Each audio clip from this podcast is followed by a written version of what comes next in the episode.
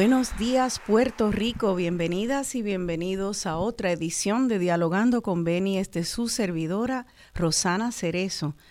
Aquí en un programa especialísimo que se suponía que lo hiciera el domingo pasado como un regalo a todas las madres puertorriqueñas. Y por razones fuera de nuestro control no se pudo hacer, así que aquí obstinada estoy eh, muy feliz de, finalmente presentarles este regalo de madres.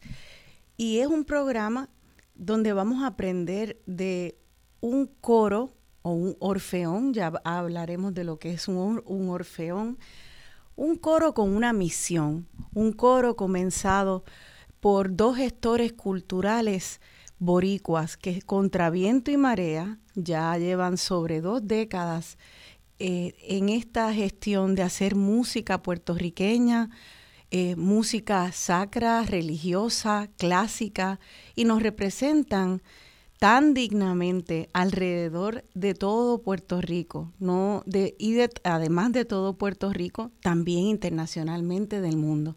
Hace poco, hace una semana, yo tuve el privilegio de asistir a un concierto llamado Cantos de Libertad, donde el Orfeón destacó a cinco cantantes mujeres y acompañó a esas mujeres en sus composiciones propias y otras.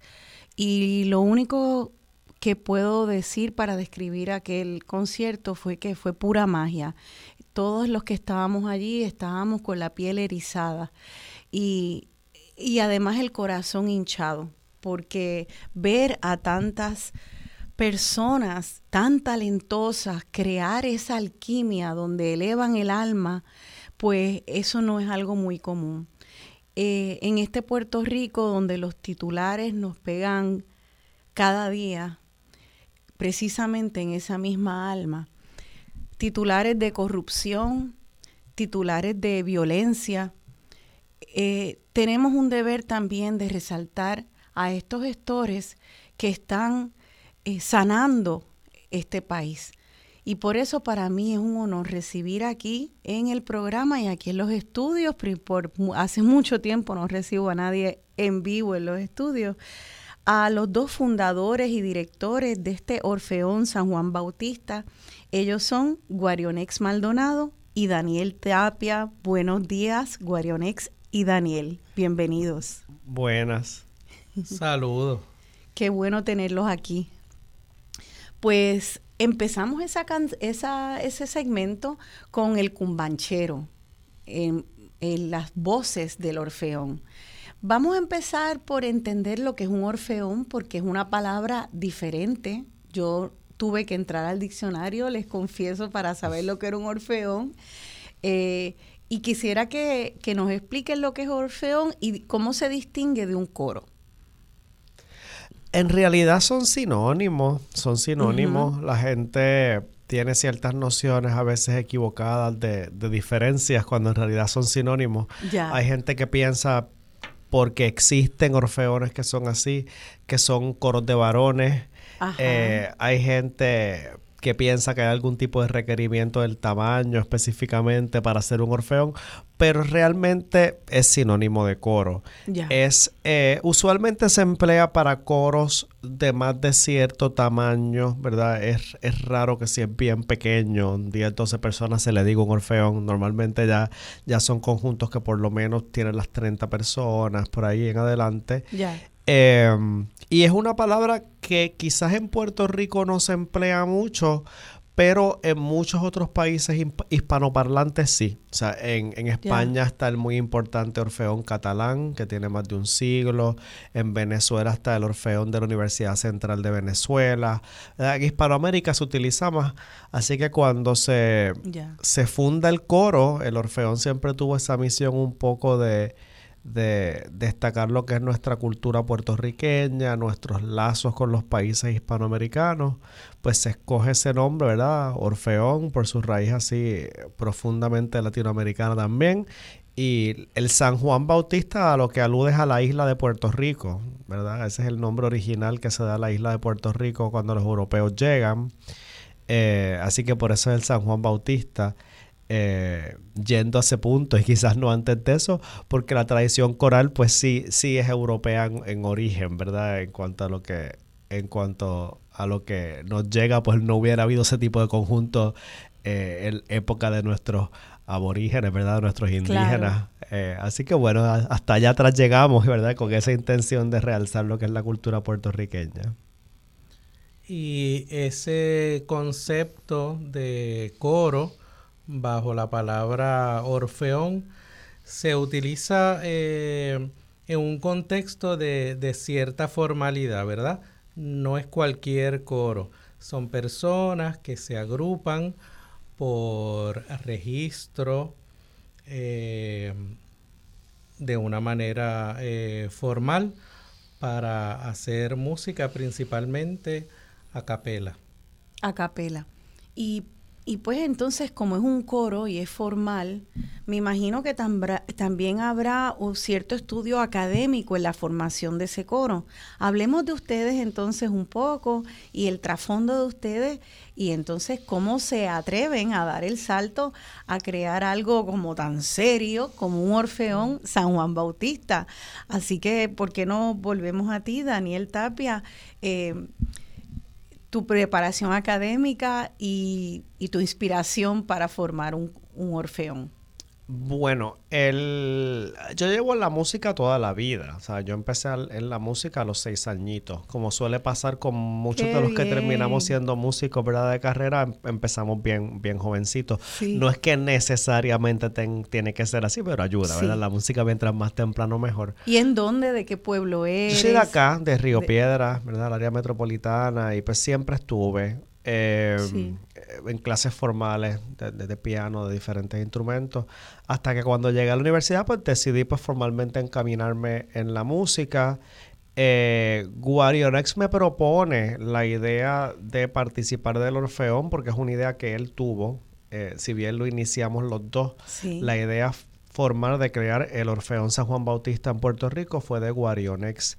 Eh, y esa idea él me la plantea ya para 1998. Yo estaba terminando mi bachillerato, pero ya había sido aceptado a realizar mi, maestría, que yo hice la maestría en dirección coral y en música temprana en la Universidad de Yale. Me becaron eh, completamente. Fui una de tres becas que otorgaron. Solamente aceptaron a tres personas ese año. De, de, Taiwán, este servidor de Puerto Rico y uno mexicano. Y fuimos los tres aceptados ese año, así que pues en ese momento yo inicio mis estudios de maestría pues en la Universidad de Yale, ya con un compromiso formal y con miras a regresar en 2001 para emprender entonces el Orfeón. Y así fue. En 2001 arrancamos eh, ya bastante organizados y planificados.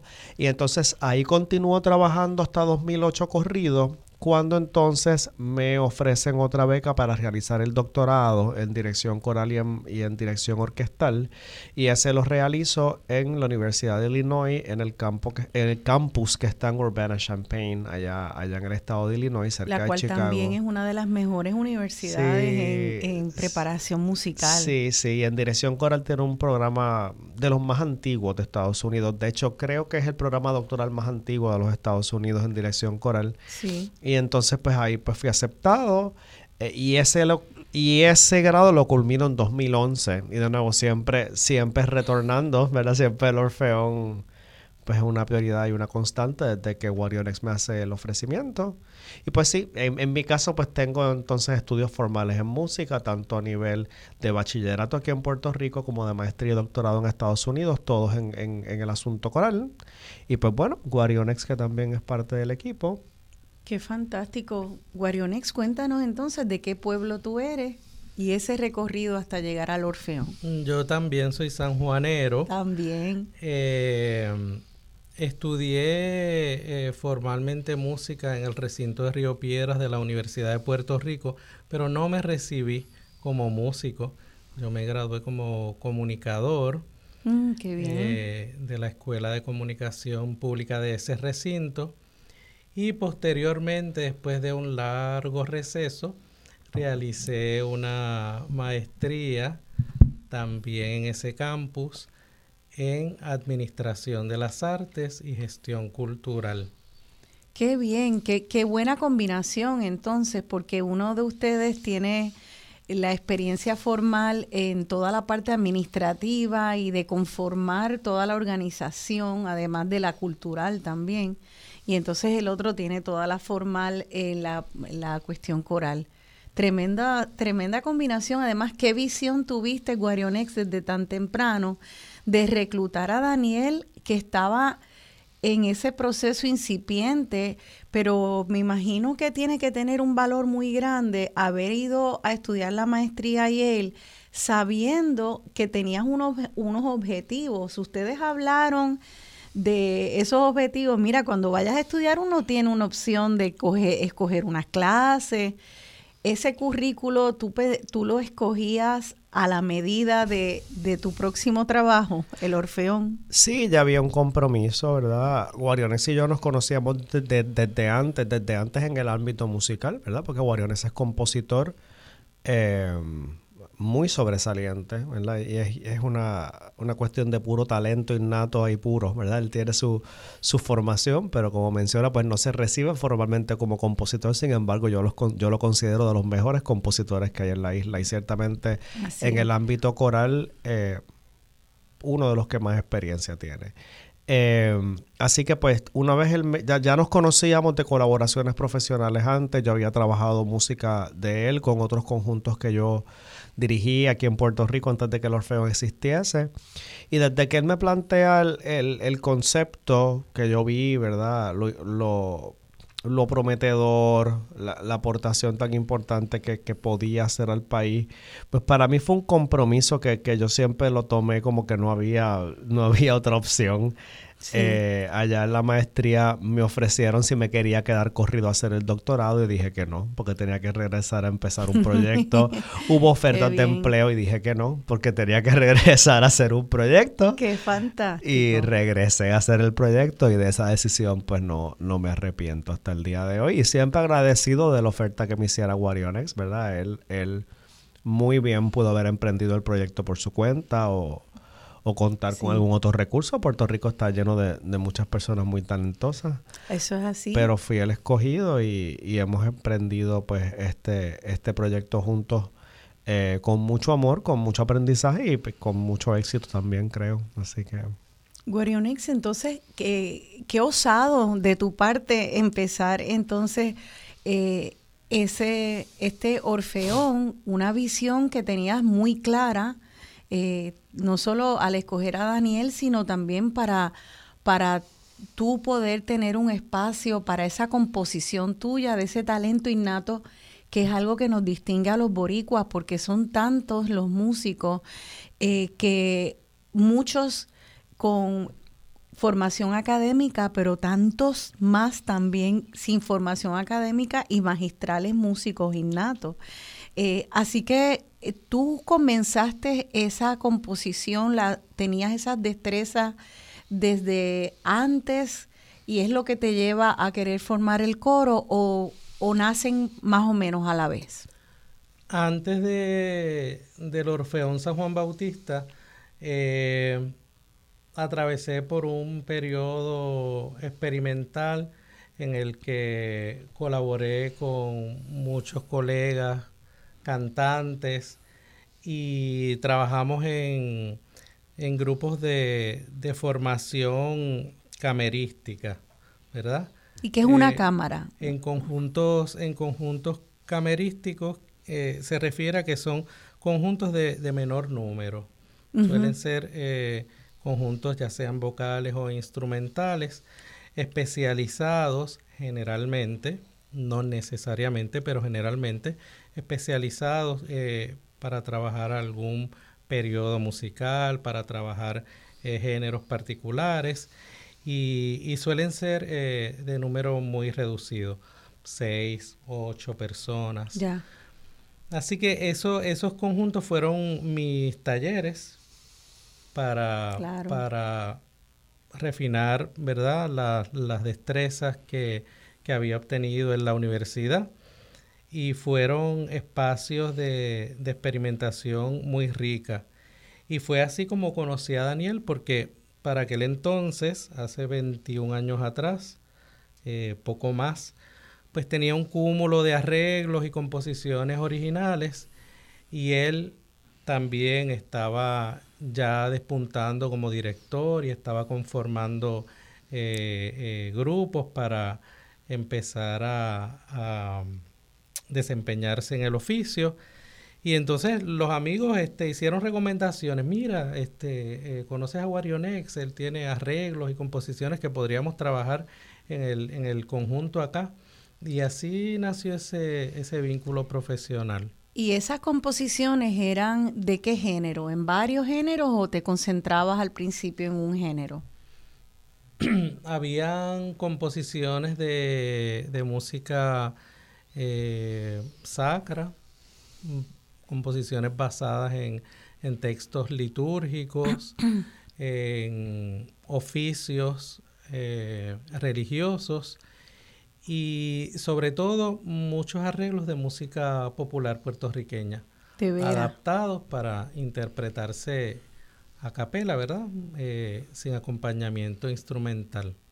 ¿Y el Orfeón ahora tiene acompañamiento instrumental o ahora que escuchamos, por ejemplo, esa pieza del cumbanchero de Rafael Hernández, interpretada por el Orfeón? Es que suena tan rico y tiene tantas voces que a veces yo digo, ¿tiene instrumentos o no tiene instrumentos? Es difícil distinguirlo. Ese, ese arreglo eh, está acompañado por un bongo solamente. Ajá. Solamente. Y el resto de los elementos eh, percusivos los recrean las voces. Wow. La clave, eh, los timbales, todo eso utilizando recursos onomatopédicos lo, lo, emula, lo emula el coro. Qué fantástico, qué fantástico. Nosotros vamos a tocar Luego, una canción, Espérame en el cielo. Eh, así que ustedes llegan entonces a montar igual cantidad de repertorio popular que sacro o clásico o se tienen más tendencia a uno u otro género? Bueno, ¿verdad? El componente sacro, que también a veces la, gente nos confunde o piensa que somos un coro de una iglesia, de una parroquia. El, componente, el componente sacro es puramente porque se considera música de arte, ¿verdad? los coros nacen de, en el contexto de la Iglesia Católica, en, el Renacimiento, ¿verdad? Nacen de, en Occidente me refiero, ¿verdad? Cuando ya uno habla de Asia ya hay cosas, ¿verdad? Muy distintas y muy antiguas, ¿verdad? Pero en Occidente, en el contexto de la, de la Edad Media hacia el Renacimiento, se forman más los, los coros, ¿no? Y ese contexto sacro. Por lo tanto, si uno va a hacer música clásica para coro, ¿verdad? Todo lo que sería esta música eh, de alto nivel técnico, lo que uno piensa, ¿verdad? Que es música clásica. En el caso de los coros, ya automáticamente un por ciento enorme es sacro, ¿verdad? Por, por, defecto, porque, porque así históricamente surgen los coros. Así que aunque no todo lo que es, no toda la música clásica es sacra, también hay música clásica inspirada en poemas, en diferentes textos, en sonetos, por ejemplo, etcétera, etcétera. Pues un gran componente sacro. Y, y pues uno siempre termina haciéndolo porque es música que siempre mide hasta cierto punto el nivel del coro, ¿verdad? E, es, es como, por ejemplo, pues, es, raro encontrar un pianista que no haga Beethoven, por ejemplo, ¿verdad? es un músico que mide claramente el nivel técnico de un pianista entre muchos otros. Por lo tanto, siempre suelen tener algo de eso en el repertorio. En el caso de los coros, pues eso se mide mucho con la música sacra del Renacimiento y otra música clásica. Así que es como, en verdad, en verdad es como mitad y mitad, ¿verdad? Hay una mitad, que se ocupa bastante de lo que es nuestro repertorio puertorriqueño, nuestro repertorio iberoamericano, nuestro repertorio popular, pero entonces hay otra mitad que siempre, aparte que nos gusta trabajar, la, nos mantiene en un buen nivel de ejercicio, ¿verdad? Eso hay que mantenerlo, es como una, es una disciplina, ¿no? Claro. Nos mantiene en buen nivel de ejercicio, pues todo este componente que es clásico, que como bien mencionas suele ser a capela, ¿verdad? Y cantar sin instrumentos también es una forma óptima de mantener el nivel. No, no puede desafinarse, todo se nota, no, no puede ni subirse ni bajarse de tono porque no hay otros instrumentos. Eh, ¿verdad? Que es parte ya de como de... Lo amamos, pero también es parte de nuestra rutina, de mantenernos ahí, como todo el mundo, como los atletas, como los bailarines, que tienen que mantener su, su rutina. Claro, o sea que yo me imagino que ya tocar lo sacro, como me lo describes, como ir a unas Olimpiadas y quedarte en ese entrenamiento para el máximo reto dentro de tu campo. Además es repertorio muy, muy, bello. Es repertorio muy bello que más allá del contexto religioso, más allá de su uso en los oficios, eh, tanto el antiguo como el contemporáneo, eh, es música inspiradora que provoca estados de, reflexión, de quietud, de paz. Es música muy relajante en la mayoría de los casos. Eh, yo lo explico de una manera muy sencilla. Eh, en el caso de los coros, eh, hacer ese tipo de, repertorio eh, es un, una tarea, ¿verdad?, obligada de, de, todo conjunto que tenga cierto nivel. Y es como ir a un museo, a apreciar arte sacro. Sí. Que no importa si usted va a la iglesia o no, si tiene su corazón, su mente abierta y la sensibilidad, va a disfrutar de esas pinturas antiguas que tienen estampas religiosas, va a disfrutar de esos objetos de orfebrería que formaron parte de, los oficios, va a disfrutar de las esculturas y los museos no son iglesias, ¿verdad? Pero muestran eh, para la complacencia del alma y de la mente todos esos tesoros y todas esas obras de arte. Lo mismo ocurre en la música. Claro, y ustedes encuentran que en el Puerto Rico de hoy es un reto poder atraer al público a consumir ese tipo de música. Para nada. En Puerto Rico el reto no es el, en Puerto Rico el reto no es el público. En Puerto Rico el público puertorriqueño es maravilloso. Con, tanto que la gente a veces le tira, yo siento que a veces eh, uno escucha comentarios para mí incorrectos, ¿verdad? Eh, el público puertorriqueño es bien ávido de todo tipo de experiencia estética. Cuando, cuando el público puertorriqueño se expone a calidad, siempre siempre la reconoce y siempre, y siempre la aplaude. Recientemente tuvimos un concierto gratuito que se celebra en la Catedral de San Juan porque recientemente la ciudad cumplió 500 años y la catedral cumple 500 años y él compuso una obra como para conmemorar ese, ese aniversario tan importante, 500 años es bastante tiempo de andar por aquí.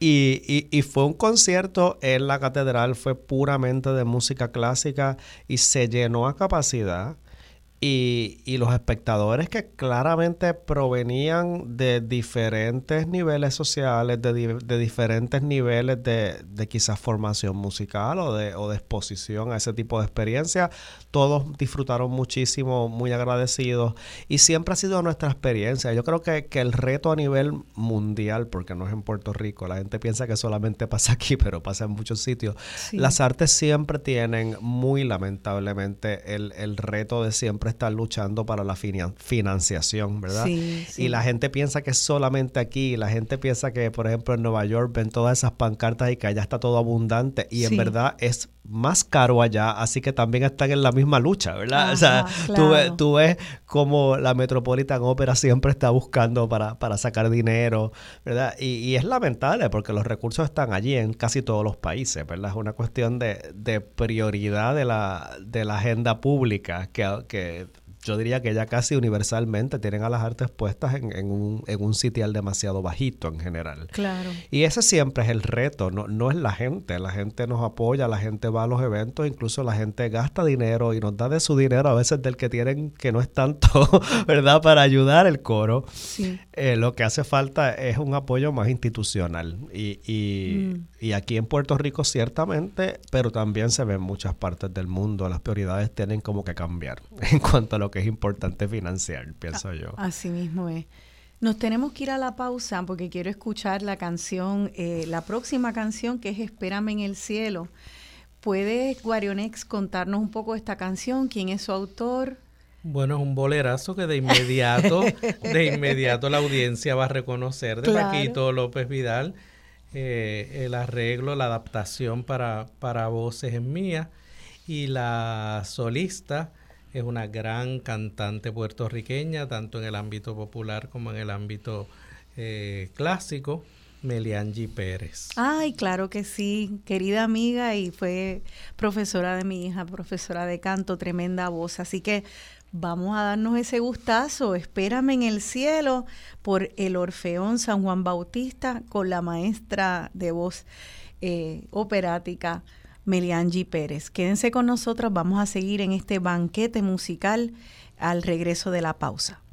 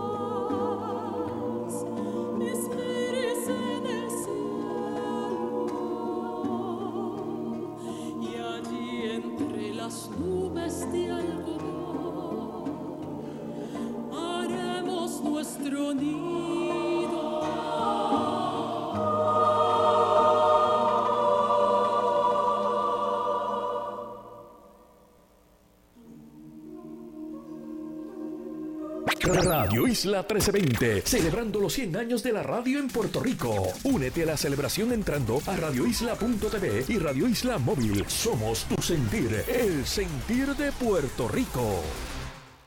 Te están demandando en desahucio porque no puedes pagar la renta. En Ayuda Legal Puerto Rico contamos con un equipo preparado para ofrecer acompañamiento legal gratis. Si tú o alguien que conoces está en riesgo de perder su techo porque no puede pagar la renta, llámanos hoy al 787-957-3106. Conocer tus derechos es poder.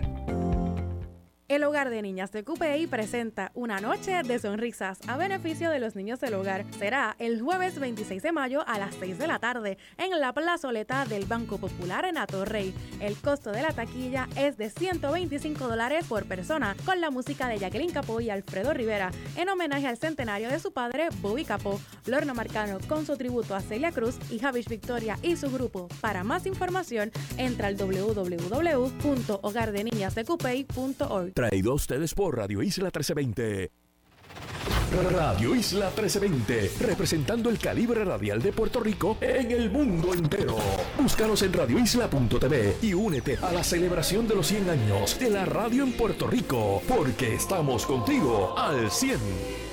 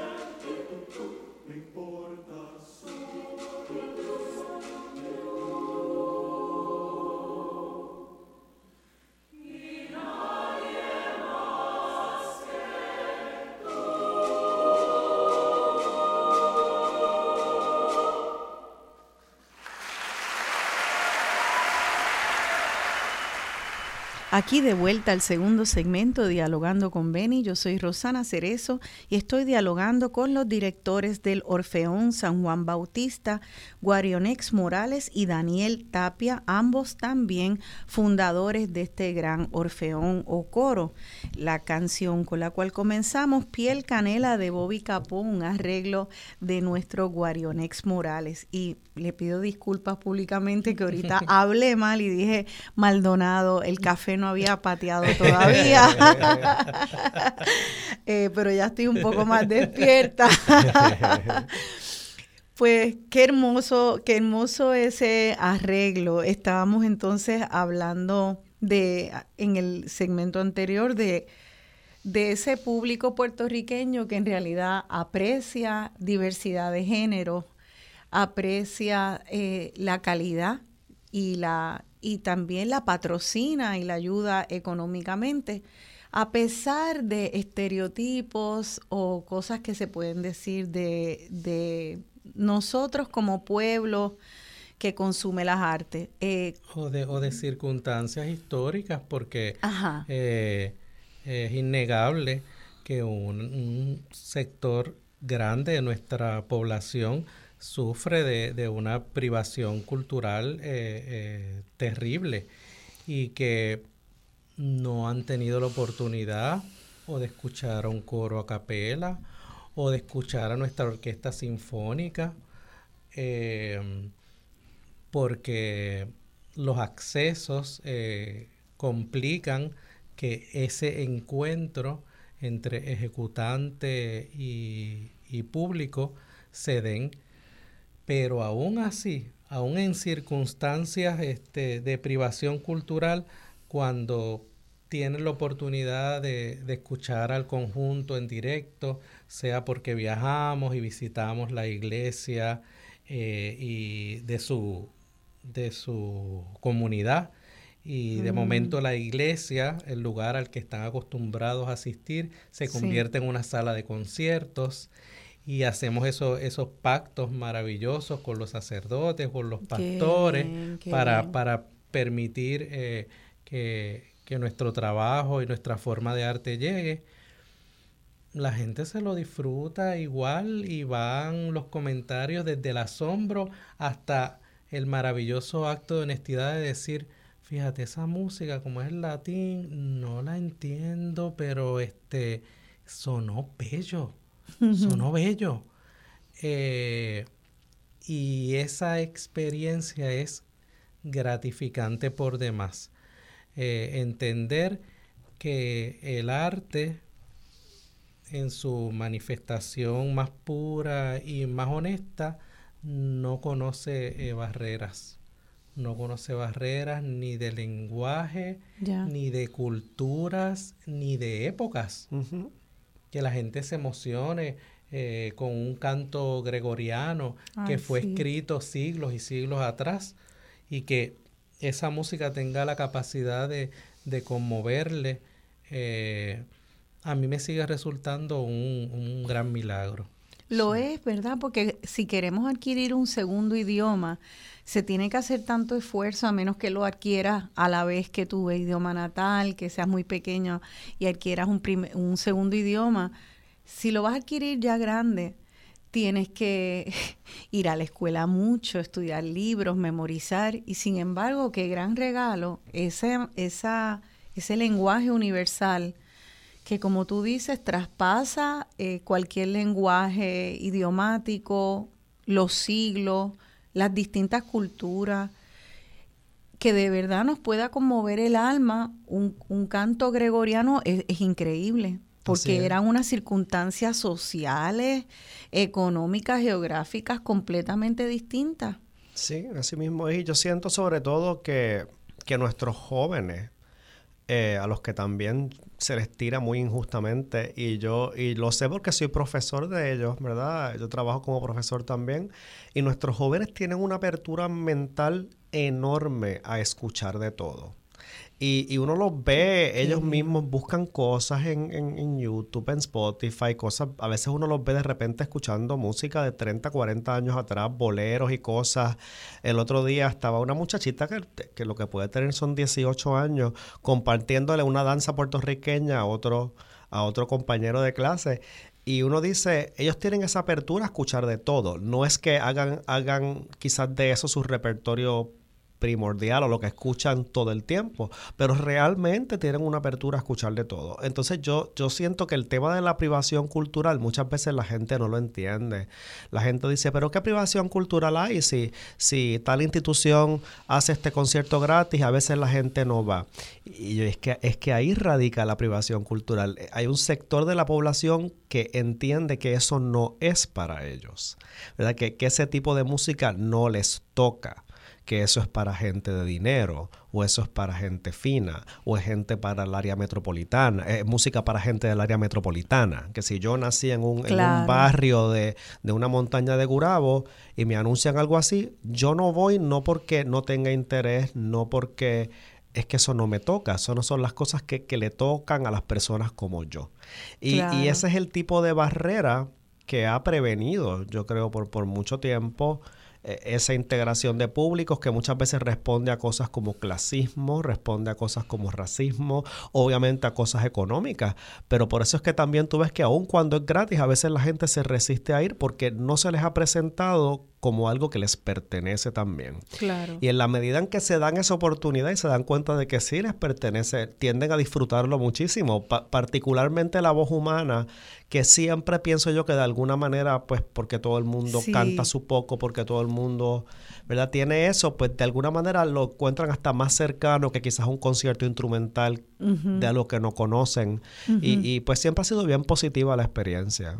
Sí, porque en, en última instancia no es otra cosa que un grupo de puertorriqueños, igual que tú, cantándote. Ay, qué lindo. Eso es, así. Eso, así es. Es un grupo de hermanos puertorriqueños que vinieron aquí a cantarte.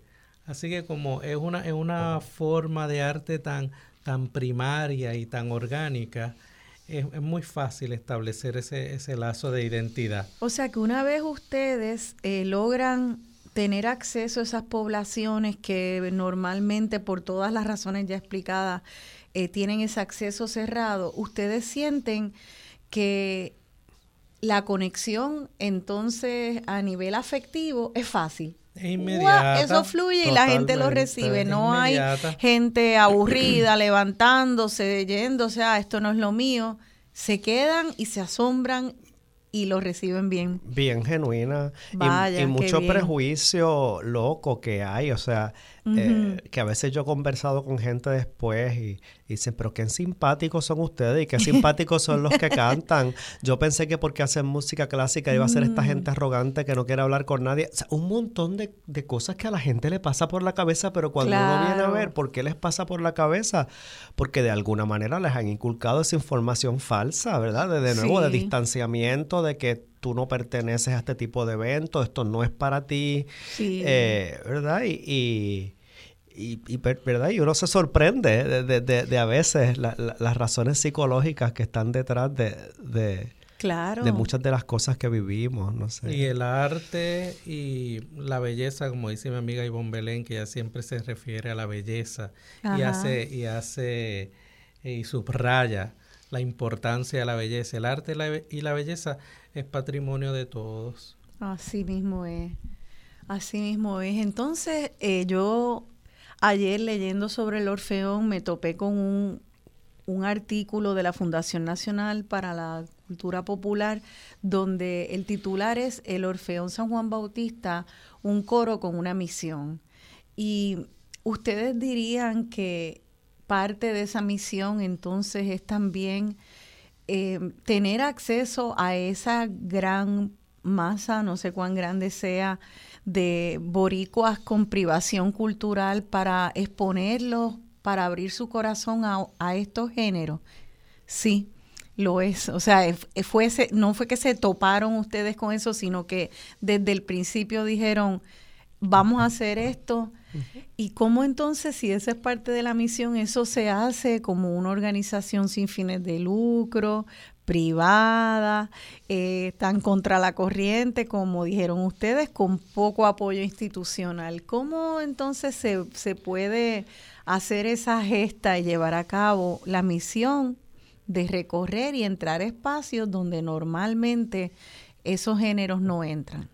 La programación está concertada año tras año, y digo año tras año porque eh, eh, nuestro trabajo se hace sobre las bases de una temporada. Y esa temporada está constituida por 10 meses de trabajo ininterrumpido, Wow. que a su vez eh, fructifican en una serie de conciertos y de actividades. Así que los seguidores del Orfeón saben que hay una consecuencia en nuestro trabajo. Hay un esfuerzo muy grande por mantener un nivel de, de calidad que sea constante en nuestra oferta. Y todos los años eh, ofrecemos entre 10 y 12 conciertos en y ¿De fuera de? Puerto Rico. Wow. Grabamos discos, eh, también hacemos este, giras al exterior. Y parte esencial de esa programación son eventos que descentralicen eh, nuestra oferta cultural, que la saquen de la zona metropolitana, que la saquen de San Juan, que es nuestra nuestro pueblo sede, y hasta bueno, hasta tenemos eh, eh, eh, en nuestro nombre Claro, el nombre de la El ciudad, de el la corderito del el cordero escudo. y todo. sí, sí. salir de San Juan y como mencioné anteriormente, procurar que el trabajo se presente en espacios que no le sean ajenos a las comunidades. Y hemos encontrado en las iglesias eh, grandes aliados y mm, pues repito que Qué bien. convertimos las iglesias en salas de conciertos, son lugares a los que todas y, y- y todos estamos acostumbrados a ir, forma parte de nuestra cotidianidad, nos sentimos cómodos, no hay que vestirse de manera extravagante para ir allí, simplemente reunirse en familia y en, y en comunidad, Sí. eh, eh, en, un lugar eh, que nos resulta eh, eh, eh, simpático. Y pues son edificios históricos que por, por, por razones históricas, redundo, eh, tienen las condiciones acústicas Ah, propicias Qué para esta forma de arte. Y dame un ejemplo, ¿a Son qué tipo? Son grandes cajas de resonancia Ah, para, para los coros. Así que sin micrófonos y sin amplificación, Sí. eh, podemos hacer allí nuestro trabajo. Así que arquitectónicamente están hechas también para que para que se pueda oír hasta el final de la iglesia. Eh, deme en ejemplos entonces, ¿a qué pueblos han ido? Y han sido a todos en, en iglesias, pero ¿cuál ha sido ese recorrido geográfico a Quizás través no todos en iglesias, algunos pueblos también tienen otros espacios que son adecuados y cuando Qué bien, y sí. cuando están pues se aprovechan rapidito porque pues también para, para diversificar, pero muchos, muchos hemos ido Bueno, San recientemente... Germán, eh, Mayagüez, ¿dónde estuvimos Ponce, recientemente? Eh, Toalta En. Toalta. A Manatí, eh, Humacao, ya para la zona más del este, Gurabo, Caguas, eh, Ujú. Calley, Qué bien. Orocovi. O sea, que han Estamos llegado a la montaña también. Sí, siempre estamos buscando. No hemos llegado, lamentablemente se nos ha hecho difícil y se ha intentado en más de una ocasión, a ver si alguna vez se nos da pronto, llegar a las islas municipios de forma de forma que no sea viable, ¿verdad? Es- Ajá. Es, difícil mover a toda esa gente. Sí. Y entonces a veces cuando uno, o sea, las islas municipios no, no siempre tienen lugares en que cómodamente se puedan alojar todos para uno quizás regresar al otro día, para que sea un poquito más, más llevadero el viaje, ¿verdad? Claro, entonces- Nos, fa- nos faltan las islas municipios que son importantes y no piensen que no las Sí. tenemos en la mente, siempre las tenemos en la mente y no se nos ha dado todavía. Sie- siempre nos preguntamos, bueno, ¿a qué, pue- qué pueblo no hemos visitado? Sí. Ajá. Eh, y vamos este ahí tachando tachando en la lista. Y entonces Eh, tratan de hacer contactos eh, con personas en el también, municipio sí, o a nivel de... sí.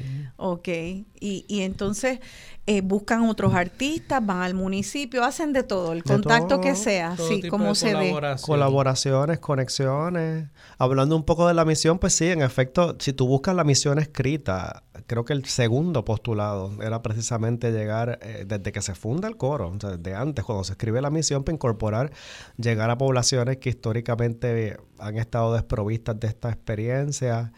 Y también en términos muy personales míos, aunque también yo creo que Warionex eh, lo comparte. Yo creo que hasta cierto punto el Orfeón y, también lo que, lo que visualizamos los artistas eh, es un poco de una forma crear el, el Puerto Rico que uno cree que, que está y que debe ser, ¿verdad? Yo siempre he pensado que, que el país en que tú vives en parte está en tu mente, ¿verdad? Y que, y que, y que yo tengo la opción de vivir en otro Puerto Rico si, en mi, si mi mente está, está en otro Puerto Rico, ¿verdad? Y, y, y, y como un poco desmitificar también mucho de lo que nos han dicho por, por siglos, ¿verdad? El puertorriqueño es indisciplinado, el puertorriqueño es impuntual, el puertorriqueño no puede hacer cosas de cierta envergadura porque nunca le mete caña, Eh, ¿verdad? Y el Orfeo que es, es todo otro Puerto Rico. Los Claro. ensayos empiezan a tiempo, acaban a tiempo, la gente es muy dedicada, la gente es muy profesional. eh, ¿Verdad? Y, y sin llegar a ese punto como de, de la arrogancia o la soberbia, porque eso tampoco es parte del Puerto Rico que uno quiere, es como esta dosis bien saludable de autoestima, pienso yo, que, que, que siente el Orfeón y que siente el público cuando ve el Orfeón, de, de yo sí tengo montones de motivos muy genuinos para estar orgulloso de ser puertorriqueño, ¿verdad? Sí, y yo sí. creo que también es una de las cosas que se le ha negado a este país. A este país no se le ha permitido quererse. ¿Verdad? Siempre, siempre se ha buscado la forma de que, de que, de que de una forma real el puertorriqueño no se sienta orgulloso de lo que es, por más que diga que sí, ¿verdad? Sí. Entonces el Orfeo pues, siempre ha buscado crear ese Puerto Rico del que todos estamos orgullosos, nosotros como artistas por el esfuerzo que hacemos y el público también de ver, de ver que corre. Y, y, y cada vez que yo veo gente que repite, que repite los conciertos, que es mucha gente que uno sigue viendo, que, que son como los groupies y que ya uno va viendo, me gusta mucho la idea de cuando están sentados, Sí. antes de empezar, ellos saben que van a ver algo bonito, ¿verdad? Y como, como esa expectativa de, de, de vine para aquí porque esto corre, esto funciona. Ay, Yo soy sí. puertorriqueño, estamos compartiendo esto que corre, ¿verdad? Y Eh, que desde mucha- funciona bien eh, eso. y, y eso es bien bonito para mí, bien importante. Qué lindo. Y, y- y sí, y sí, también el mismo cordero que mencionas, tenemos el cordero de escudo, pero es un cordero muy especial. Cuando uno lo mira, Sí. yo siempre chisteo con Warionex que es el cordero como con actitud. Mira, Oye, mi- sí, mira como con actitud. fijé. ¿Verdad? Él tiene una, una Sí. de medio lado y todo. Es como tú sabes, yo soy fabuloso, soy cordero, pero soy fabuloso, ¿verdad? Y, y- y es un poco como ese chiste, un poco Sí. jocoso, pero también bien importante de cómo tú redefines lo que te han querido como endilgar.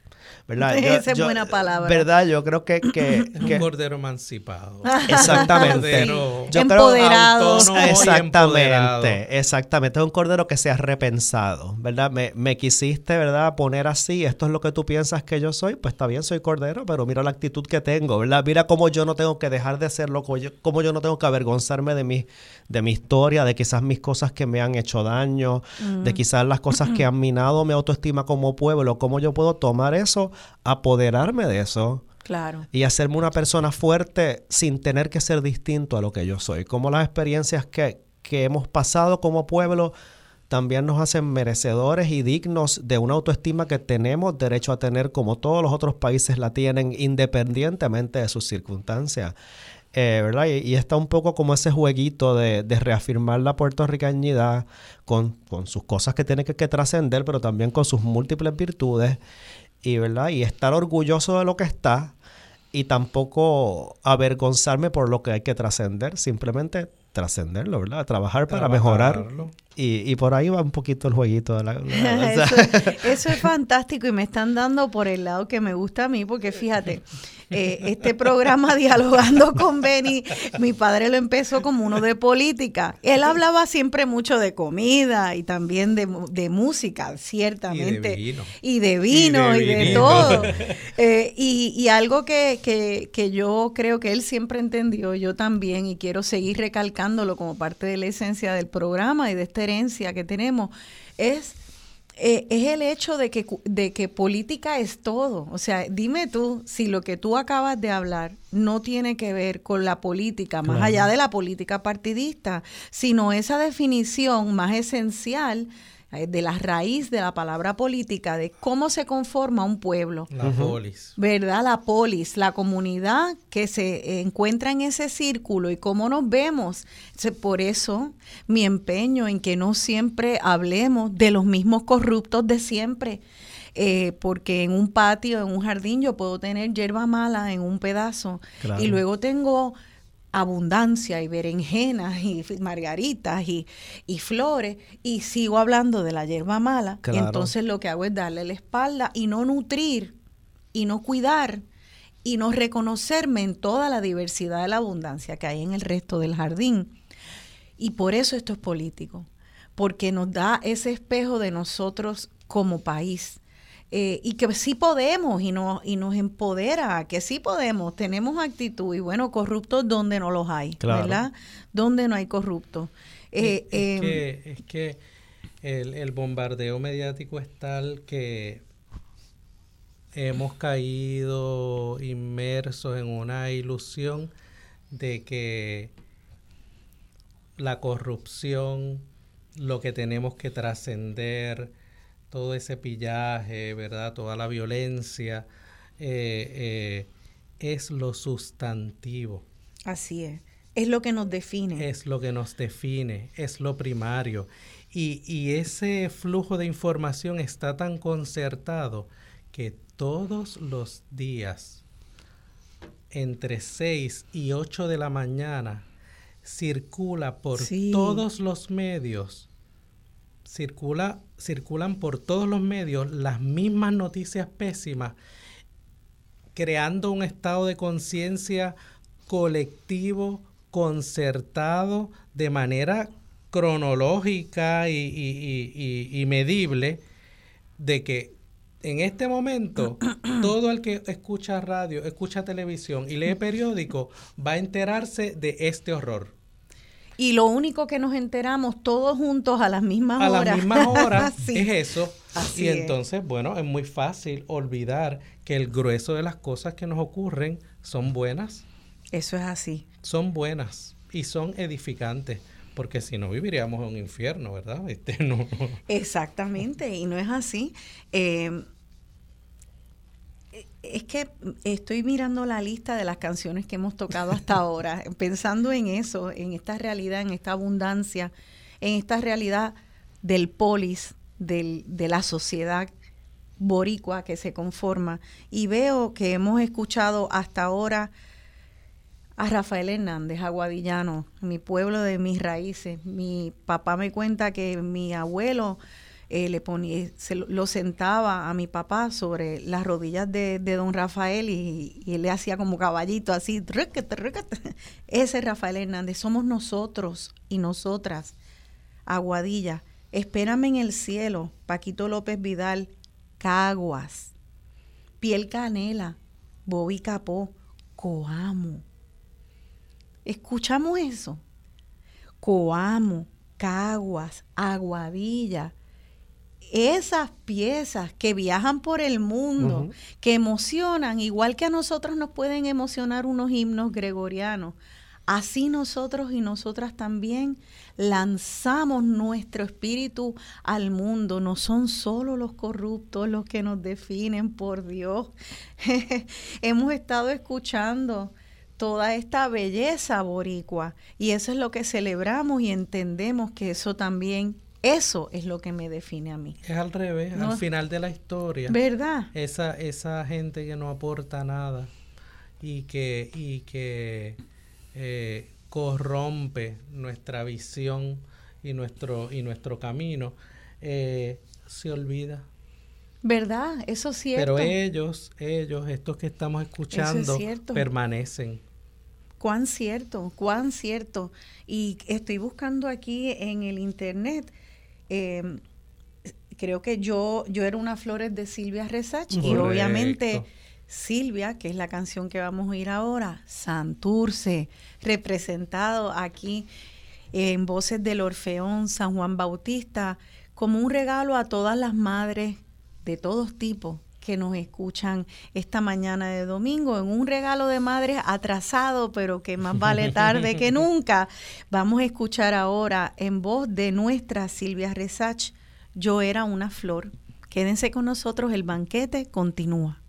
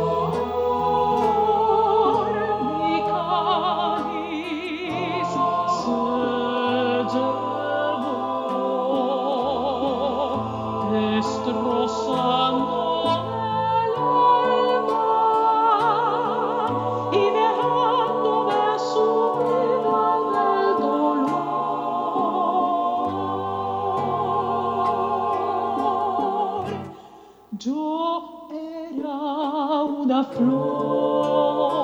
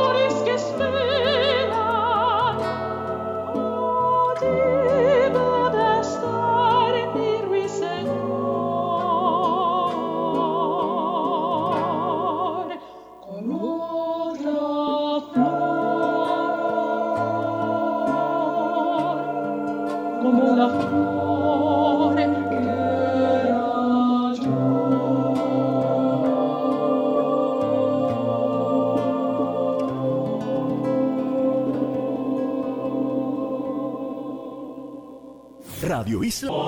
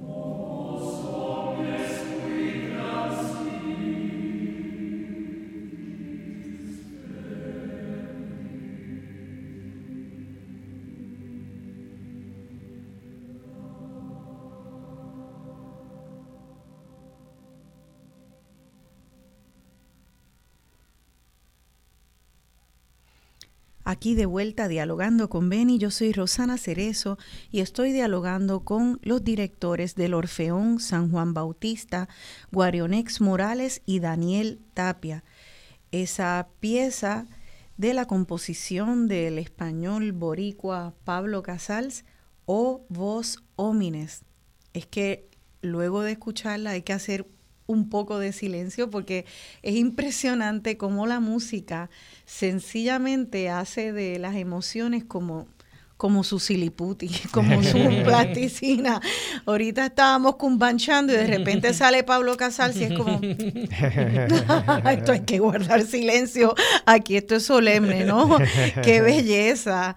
Cuéntenme por favor un poco de esa pieza de Obos Homines y Pablo Casals la compone, era, era, una, era típico de las composiciones de él, eh, o cómo... Pues él, él no compuso mucha música para coro a capela. Por eso pregunté, porque dije, wow. Esta obra forma parte de una serie de motetes que, que escribió.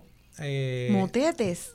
Sí, se les llama. Me encanta porque yo uso la palabra motete para otra cosa y ahora veo que tiene otra acepción. Sí, en la música, sobre todo en la música coral, eh, un motete es una obra basada en un texto eh, bíblico. Mira para y Suele ser una composición breve, eh, suele ser a capela, los hay con acompañamiento instrumental también pero fundamentalmente es eso, es una obra breve basada en un texto, sacro. sacro, litúrgico, bíblico.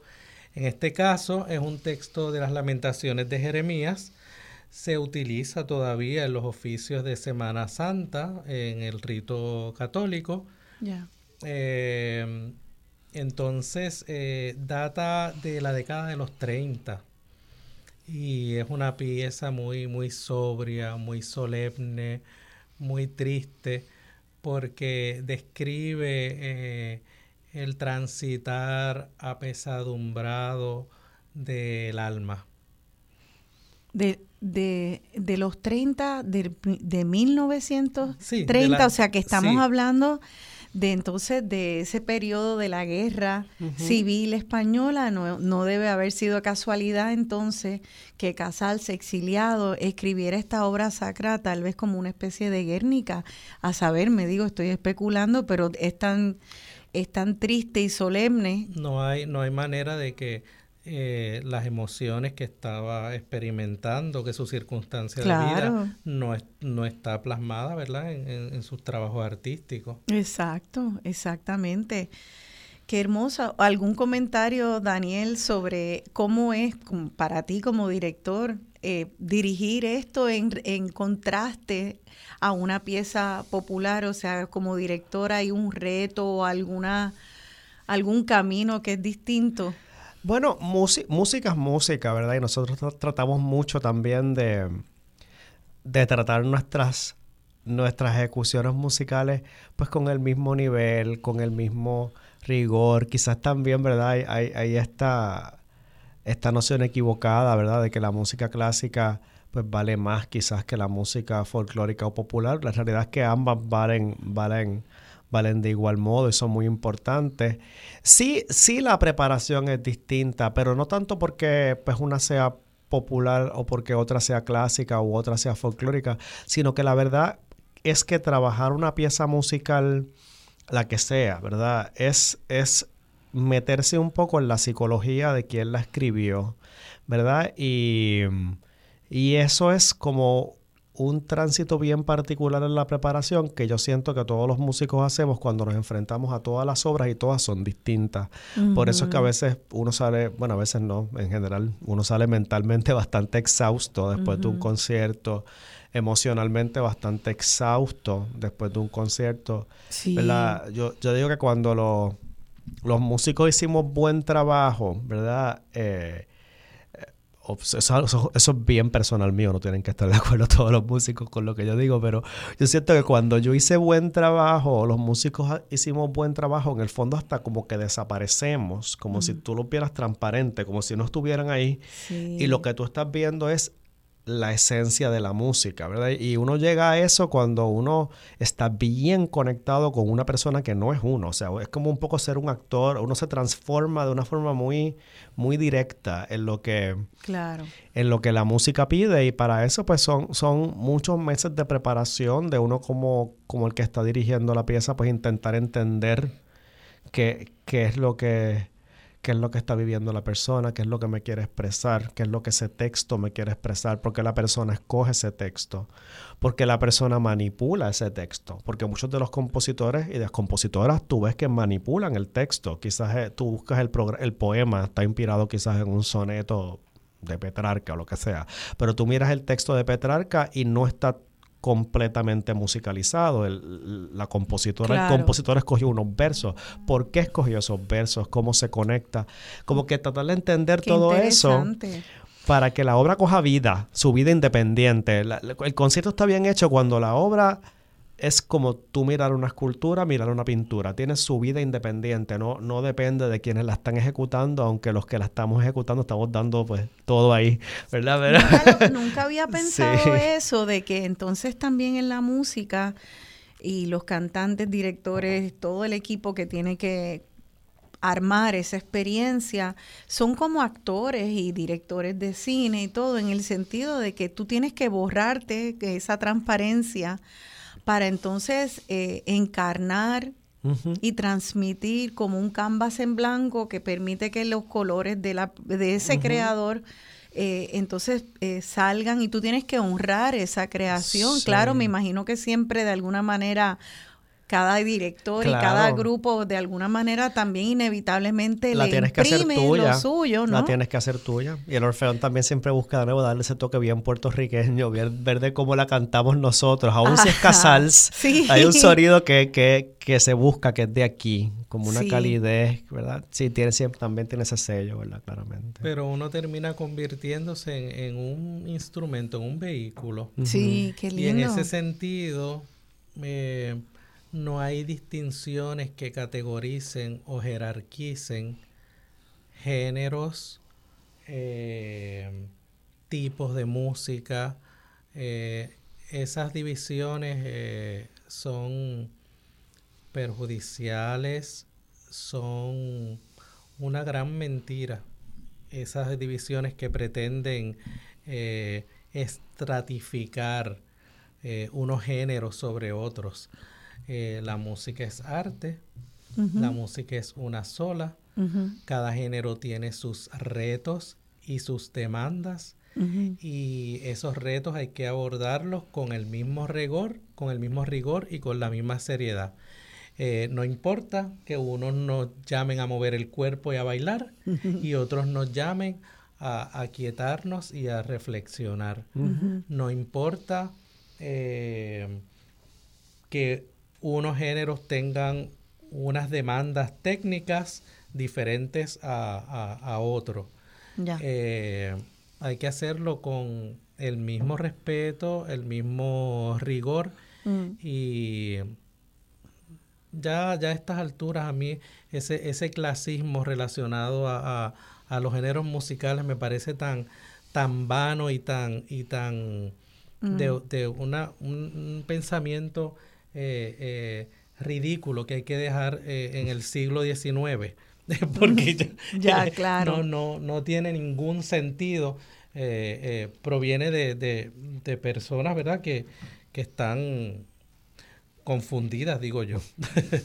Claro, y, y, que eso va de en las dos direcciones, o sea, no es nada más que estos géneros sacros o clásicos son solamente para la alta sociedad, sino también entender que, que eh, como son de todos, pues es, es, sencillamente un viaje a través de todo ese espectro que un alma humana, eh, no importa en qué época y en qué género, en qué y en qué tiempo, eh, y cultura puede navegar todas y están todas integradas porque en realidad necesitamos pasar por todo ese espectro de emociones. Yo creo que yo creo que nada, ustedes han establecido eso muy bien y entonces quisiera que me expliquen eh, pues sabiendo que ustedes van a iglesias y mezclan, eh, hacen esta trenza hermosa de lo popular con lo clásico, ¿De dónde entonces salió el concepto de cantos a la libertad? Tengo que traerlo porque no sé si algunas personas que nos escuchan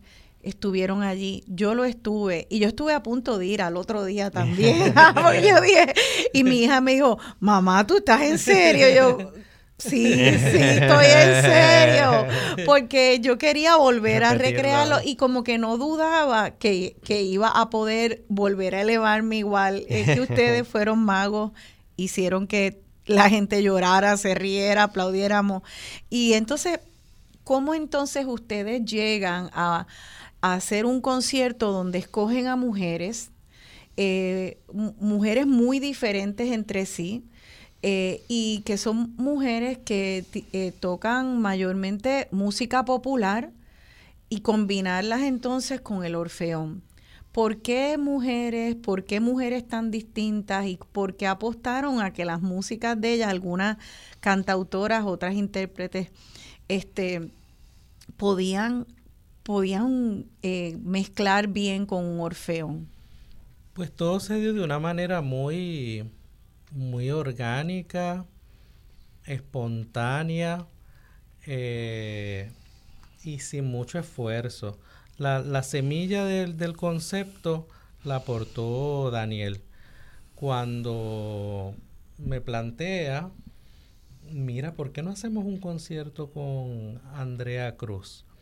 Y yo la conocía de lejos, no, no me había metido profundamente a, escuchar su música. ¿Y quién es a, ella? A conocer su repertorio. Entonces, eh, resulta que Daniel tenía un alumno de música que formaba parte del equipo de trabajo de Andrea, era su pianista. Oh. Y dice, a través de este, de este compañero eh, eh, podríamos acercarnos a ella. es una cantautora joven, puertorriqueña, talentosísima, tiene mucha profundidad en sus letras, tiene unas destrezas vocales sobresalientes, una capacidad interpretativa digna de admiración. Entonces eh, le dije, pues mira, sí, para hacer algo distinto. Siempre estamos buscando eh, reinventarnos, mm. refrescar nuestra propuesta, que nuestra serie de conciertos no se, no se convierta en, en, una película que la gente va a ver eh, una y otra y otra vez que hayan estímulos diferentes temporada tras temporada. Y entonces las causalidades de la vida me llevaron a pasar un verano junto a Andrea. Mira Yo pasé el verano del 2021, ¿verdad? Em, estuve más de un mes en Boston, en casa de, de una amiga muy querida, Elsa Mosquera. Estaba allí haciendo trabajo eh, componiendo eh, y pasando el verano allí. Y entonces eh, Andrea Cruz, porque esa casa es como un centro cultural, Andrea Cruz fue a alojarse a la misma casa porque tenía una gira en Boston que estaba eh, siendo coordinada por la empresa cultural que dirige esta amiga, Ágora se llama y, está basada esa empresa cultural en Boston. Sí. Qué bueno que sabes que la diáspora está aquí activa y muy pendiente a, a la isla y les mando un saludo a todas y a todos que nos están escuchando desde esa diáspora que no nos abandona. Para nada. Wow, así que tú no solamente estabas en esta casa individual de una mentora de la cultura boricua allá en Boston, sino que también tienen una organización formal y este es el germen entonces de esta conexión entre esa primera cantautora con el Orfeón, Andrea Cruz. Llega, llega Andrea con sus bártulos ah, y yo, pero espérate, tú eres Andrea qué? pero sí, te estamos buscando. pero ¿y cómo es posible? Eh, pasamos el verano juntos, yo la acompañé eh, eh, en su gira, fui su bamboy la ayudé este, a, cargar sus motetes, la ayudé eh, a hacer su soundcheck, a vender sus discos. Qué bien. Eh, y, nos hicimos super panas. Entonces acogió el proyecto de inmediato y lo otro se dio de una manera muy, muy, muy suave, sin esfuerzo. También en Boston eh, conocí a Fabiola Méndez, que vive parte del tiempo allá y parte del tiempo en Puerto Rico. Y ella, la pasa. Ella yo la conozco como, como cuatrista, pero resulta que, que también es cantautora. Es tremenda compositora, no solo, no solo una ejecutante eh, destacadísima de, de, nuestro instrumento nacional, sino que es tremenda, tremenda compositora y tiene una voz bellísima y un registro muy grave. Es una, es una contralto natural de esas que ya no se escuchan. Sí, bien raro eso. Entonces, eh, por ahí también en Boston conocí a Alisa Amador, acá en Puerto Rico, Tanicha López. Alisa eh, se llama ella. Alisa Amador. Y ella, y ella es cantautora también. También. Y, reside en Boston. Reside en Boston y ella es de madre puertorriqueña. Acá en Puerto Rico. A mí ya la conocíamos y habíamos, colaborado con ella anteriormente. Y Tanicha estuvo en el Orfeón eh, un tiempo. Ah, no me diga. Y de ahí pues ella siguió con sus proyectos independientes también y pues estaba el lazo con ella desde mucho tiempo ya, personal. Entonces, eh, ¿Tanicha es cantautora también o intérprete? Ambas cosas. Todas To- son todas cantautoras. son cantautoras, ah, yo no sabía eso. Y entonces Mima, que yo la conozco desde principios de los 2000, lleva muchos años también con una, una, una oferta musical bien eh, única de ella. Ella tiene una voz muy única y un estilo muy único. Eh, Mima, Mima es de, la, es- de las precursoras de la escena indie, de la escena de música eh, eh, alternativa, ¿verdad? Eh, esa propuesta y ese movimiento tiene varios nombres. Eh, ¿Qué nombres le dan, por ejemplo?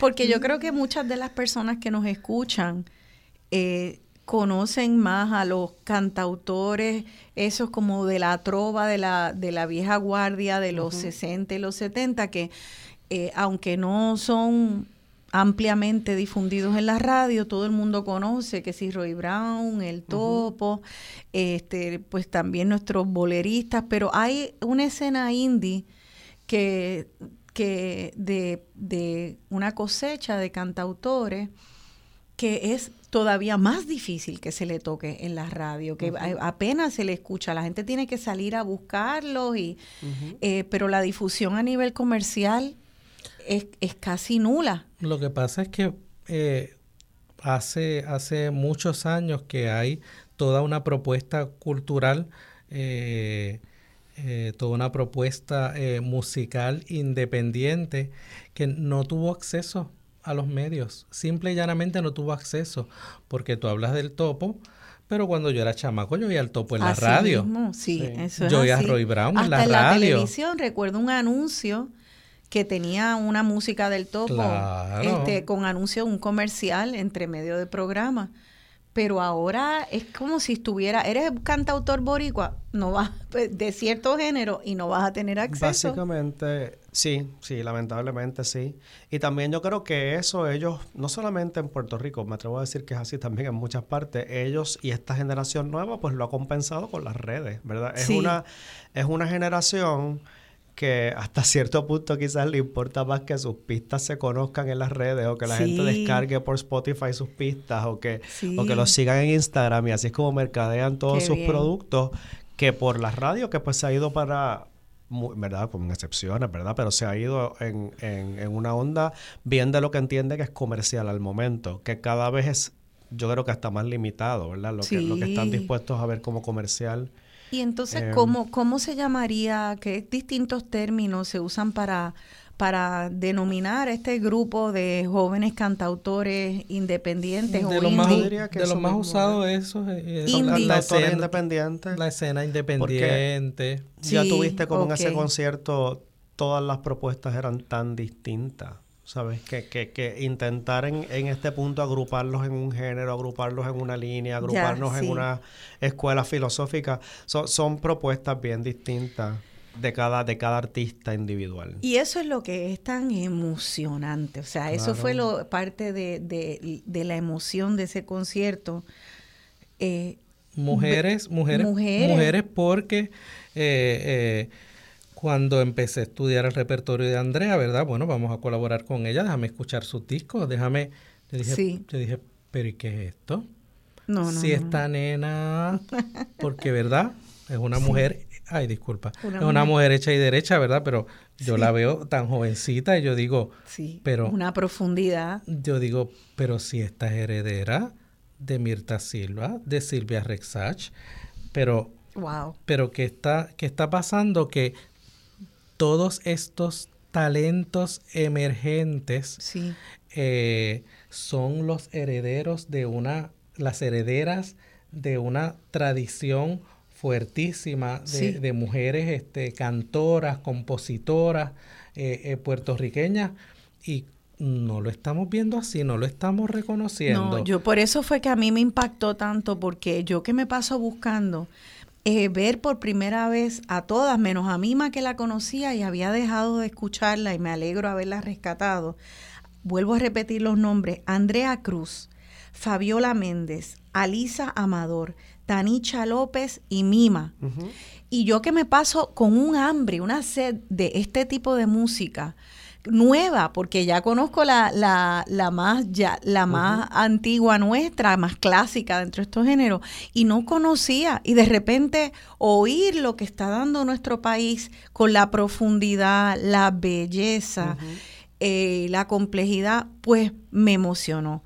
Y yo quisiera, ya nos tenemos que ir a la pausa, que escuchemos una de esas canciones que se escuchó esa noche, que luego vamos a hablar para que ustedes sepan cómo pueden acceder a escuchar ese concierto que está disponible ahora en las redes sociales, precisamente. Eh, esto es un país donde, como hablamos, desde que nos despertamos, estamos oyendo titulares de dolor. Esta canción por Andrea Cruz, Calma, Dolor, Calma, es como hablarle a esa fibra que necesita sanación, que lo arrullen. Escúchenlo por favor y le voy a pedir a Héctor que por favor no las toque completo. Todo, lo que hemos escuchado si no es ni grabada, en directo. Y eso, esto es del concierto. Esto es del concierto Calma, Dolor, Calma de Andrea Cruz.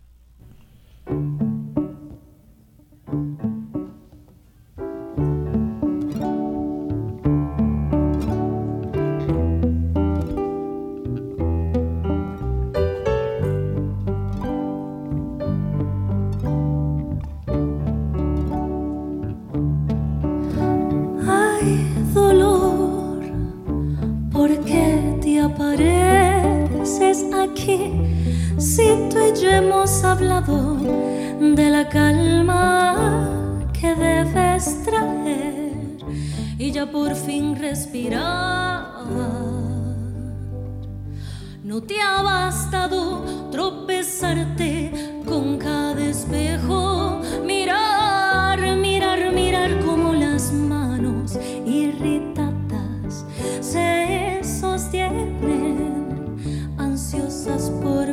tilah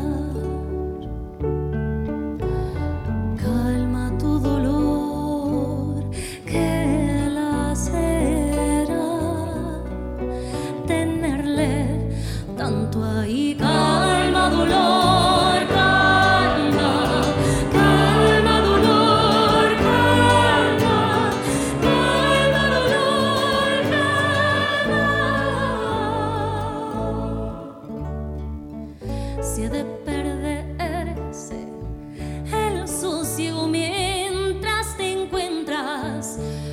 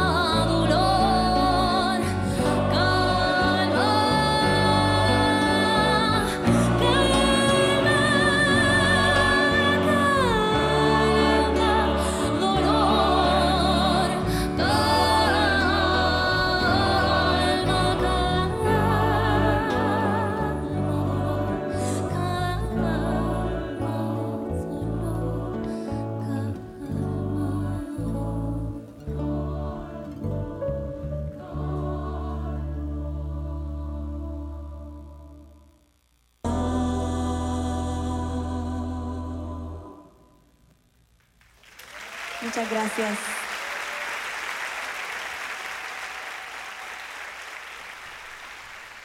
aquí de vuelta dialogando con Beni. Yo soy Rosana Cerezo y he estado dialogando con los directores del Orfeón San Juan Bautista, Guarionex Morales y Daniel Tapia. Esa última canción eh, llamada La vida es lucha toda de la autoría de Fabiola Méndez y anteriormente terminamos el segmento, como dijimos, con la canción Calma, Dolor, Calma de la cantautora Andrea Cruz ambas cantautoras que formaron parte del concierto Cantos a la Libertad que sucedió hace un poco más de un mes. Sí, sí.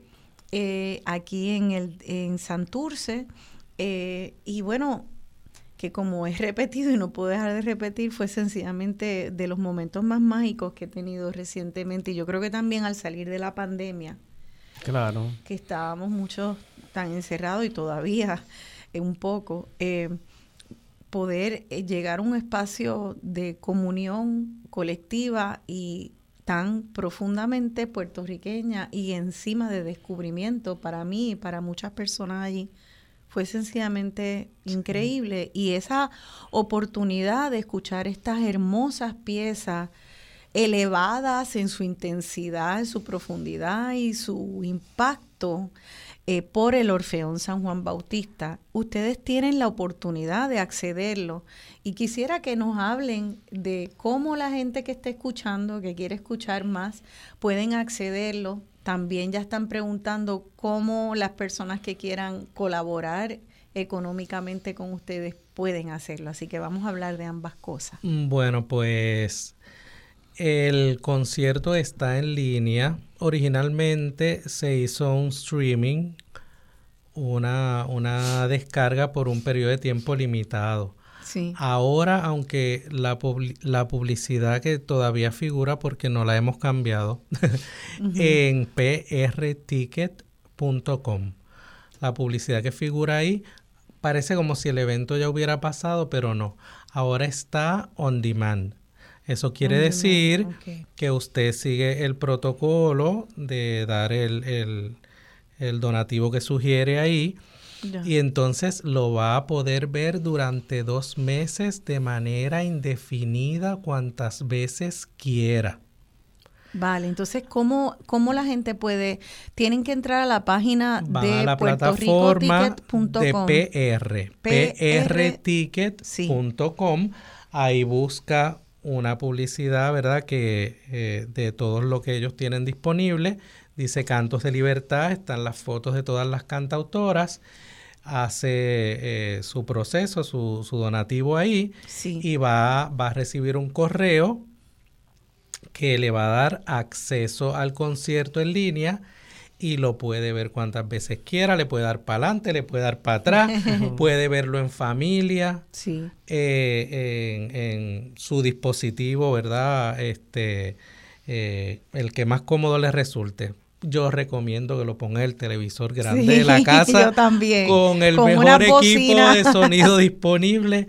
Se lo van a disfrutar, se lo van a disfrutar. Es un trabajo hermosamente filmado, el trabajo de, de sonido que estuvo a cargo de Gerardo López Vaquero fue excelso y es una manera de apoyar nuestra gestión también a través de nuestra plataforma en Instagram que es Orfeón SJB, las siglas de Orfeón San Juan Bautista, o si hace una búsqueda en, en cualquier eh, buscador y pone Orfeón San Juan Bautista Instagram, pues le va a salir de inmediatamente el enlace. Eh, en la biografía, que suelen ponerse enlaces para, para tramitar cosas particulares, sí. pues en la biografía del Orfeón en Instagram, ahí tiene un enlace y lo lleva a una plataforma en donde usted puede donar de la forma en que, en que desee. Puede ser a través de PayPal, con cualquier tarjeta lo puede hacer, cualquier tarjeta de crédito o débito. Como se hace una compra en línea, igual puede hacer su donativo. Eh, y ninguna aportación es poca.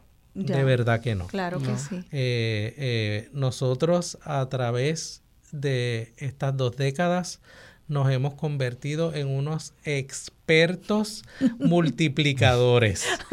y todo lo que llega lo transformamos en música, en belleza, en servicios, en educación. Y rinden ese peso. Y rendimos como bueno, si se meten un ratito en las redes a buscar eh, eh, la historia del Orfeón, pues van a encontrar cantidad de artículos de periódicos, giras, hemos publicado libros, hemos hecho una cantidad de, de, trabajo cultural eh, bárbara. Así que... Dos décadas ya. Cualquier apoyo que nos puedan dar. No sé si se puede decir, si no, pues no lo digo y me corrigen, ¿verdad? Pero hay formas de de aportar por teléfono también, sí. se puede decir? Sí, por favor, porque hay personas que... El, el, Orfeón tiene en ATH Móvil su página para recibir donativos como corporación. Usted va a la parte de ATH Móvil que habla de donar. Sabes que hay diferentes botones en ATH Móvil. Hay uno para enviar a una persona para un negocio y uno que dice para donar. Eh, y bajo donar, eh, pues usted busca en el path Orfeón, en ese caso, el SJB está en mayúscula, creo, pero sale igual, Orfeón SJB, y ahí eso le da entonces la forma de usted donar por ATH móvil, que quizás hay gente que está más cómoda así, porque es un método, ¿verdad?, que no tienen que dar información por internet o lo que sea. Exacto. Y, pues ahí puede hacer su donativo hasta el límite que permite la aplicación y, y, tiene su evidencia de donativo, ¿verdad? El Orfeón es, una entidad exenta, eh, tanto a nivel de Hacienda, ¿verdad? Es exenta a nivel de contribuciones puertorriqueñas y también es exenta a nivel federal, ¿verdad? Así que todos esos donativos hasta, hasta los límites que dispone la ley son deducibles de impuestos. Y en el caso de hacerlo por teléfono, ahí tiene su evidencia de que usted donó porque le va a llegar la confirmación clarita. Excelente, excelente. Eh, más se le hace una carta, por supuesto, si le hace falta a cualquier persona, ¿verdad? es decir, cualquier donativo que nosotros recibamos que usted quiera eh, deducirlo de su planilla, porque, qué sé yo, en Estados Unidos, en, nos está escuchando en California y allí puede hacer una deducción generosa de acuerdo al sistema contributivo del Estado, sí. pues eso se constata y es eh, eh, totalmente dada, ¿verdad? nuestro estatus, está, estado de, de corporación exenta bajo la sección 501 C3 Muy bien, así que voy a voy entonces vamos a repetir en ATH móvil usted entra y va a ver pagar a persona, pagar a negocio y abajo va a encontrar el renglón de donar, ahí escribe Orfeón SJB, San Juan Bautista, la sigla, le va a aparecer o si no entran a Instagram Orfeón SJB y ahí van a poder entonces a través de la plataforma de PayPal usar PayPal o cualquier otra o cualquier otra tarjeta. Muy bien, pues eso es eso es entonces nuestra exhortación a ustedes al que haya dicho, ay, yo quiero darle cinco pesitos. Todo lo que sea, este, bienvenido. Porque miren, como siempre digo, cada vez que hay alguna causa aquí, este, usted piensa cinco pesitos que hace, oiga, pero si somos 100 dando cinco pesitos, ya eso es otra cosa, ¿verdad? Entonces, para transportar, ustedes son no solamente los directores, las y los cantantes, también hay un equipo detrás de todo, del equipo de sonido, de sí. escena, ustedes entonces eh, para viajar eso tienen unos gastos grandes. Porque sí, varía, varía, ¿verdad? Según el proyecto que sea. Pero sí, sí, o sea, está en, ahora mismo tenemos unos proyectos de viaje, no sé si vas a hablar de eso ahora, ¿verdad? Sí, eso, eso es un poco la, el, pie, el, pie, forzado que les estoy dando, porque pues precisamente animando a la gente a donar, porque ustedes viajan el mundo representando y llevando nuestra belleza de Aguadilla, de Coamo, de, ¿verdad? de todas partes, y ahora van nada más y nada menos que a París y van a, necesitar esa ayudita. Cuéntenos, por favor, a qué van a Francia. Pues el Orfeón eh, recibió una invitación de la Universidad de París, ¿verdad? Que es la Universidad del Estado. Eh, en el caso de la Universidad de París, pues todo el mundo conoce obviamente por la Sorbona, que es ese recinto 1, ¿verdad? El más antiguo, pero eh, funciona un poco como el sistema de la Universidad de Puerto Rico, con campus distintos especializados en diferentes materias. Así que el campus que trabaja con todo lo que es música, arte, teatro, pues le extiende una invitación de parte de la Universidad de París al Orfeón para ofrecer conciertos en la ciudad, junto con varios... Con, eh, junto con varias agrupaciones importantes de la universidad, eh, entre la que figura primordialmente Solituti, es un conjunto francés eh, profesional, pero ligado a la universidad, que, ¿verdad? Pues comparte con nosotros este proyecto. Esta invitación nos surge en 2020 y, Ah, y el coro francés viene a Puerto Rico y lo recibimos aquí en. Puerto Rico y hacemos varias actividades con ellos y culmina con un gran concierto que tuvimos en la sala sinfónica en febrero de 2020 y unas semanas después viene el Ah. lockdown y todo Así que la parte se de pospone. ah, ya, Se ya. pospuso. se pospone por año y medio, dos años ahora. Ah, Y ahora pues Dos dijimos ya en años, sí. 2022 tenemos que cerrar ya este, este proyecto. Claro. Así que ahora en 2022 pues vamos entonces a París eh, a ofrecer seis conciertos en diferentes localidades de la ciudad. eh, de- de- de todo tipo de conciertos, incluido participar en una importante convención que vienen representantes de ecología de muchas partes del mundo y el conjunto Ah, invitado para, para ofrecerles a ellos, ¿verdad? Un congreso. Ese congreso que viene a la universidad, pues somos nosotros. Vaya, aplauso, Más aplauso. otras actividades culturales y vamos a estar allí del 10 al 22 de junio. Del 10 al 22 de junio. También por si resulta que alguno de los radioescuchas pues está por allá. En, Pa- uno nunca sabe si de casualidad están en Europa o, o en sí. París en esas o fechas. incluso eh, eh, puertorriqueños que vivan allá, que Claro. pudieran querer ir y si conocen de alguien que esté viviendo allá o esté Eh, allá de La visita. programación se va a colocar en las redes y en las páginas del Orfeón y son en su mayoría conciertos gratuitos o muy módicos. Si alguno conllevara algún costo sería algo muy pequeño. Y están eh, a lo largo de la ciudad en diferentes momentos, ¿verdad? Que, que es una buena oportunidad de si hay puertorriqueños de la diáspora o de aquí que vayan a viajar, pues compartimos también allí. Qué Estaremos por bien. allá del 10 al 22 y por supuesto toda aportación que nos pueda ayudar es bienvenida, ¿verdad? Es una gira que- costosísima. Se- Me se- imagino que es inevitable que, que los miembros de alguna manera acaben subsidiando esta gestión en alguna parte porque Pues mira, tratan de tratan de obtener eh, tratan de obtener fondos para cubrir todos los gastos o eventualmente alguien tiene que sacarle su bolsillo y Pues pagar mira, se les cubre bastante. Ay, lo que, lo que es una labor bastante titánica. Se busca que, que- que, aporten lo menos posible. Eh, Claro. No, no, sin, no sin restar la aportación que ellos hacen. Yo siempre siento que, que en las artes en general los artistas terminamos siendo los principales auspiciadores. O sea, aun cuando uno ve a los artistas bien pagos, que uno dice, pues mira, tiene un buen sueldo en tal o cual orquesta, en tal... Es que jamás compensa el nivel. La o sea, cantidad o de trabajo Lo que que, los artistas hacemos, No. honestamente, no lo digo por tirarlo arriba, pero es que debería ser de las profesiones más remuneradas, porque es que es algo súper Es que son sacrificado. tantas y tantas horas para el ratito que uno consume. Tal vez Sí. estamos una hora y media o dos en un concierto Son y nadie meses, se imagina meses, los meses de práctica. horas. Así Sí. que ciertamente ellos siempre Sí. subsidian porque aunque se Sí. les paga, aunque se les aporta para la gira, jamás compensa todo el tiempo, esfuerzo, dedicación, gasolina que ellos le meten. Eh, que- Y además que todo el mundo tiene, o casi todo el mundo tiene que tener un trabajo aparte. Totalmente. Para, para, o eso no, no viven de este, de este oficio Claro artístico. no. Entonces dejan de ganar el dinero mientras se van a, a hacer esto y a representarnos eh, en distintos países. O, No sé si lo pueden visualizar, ¿verdad?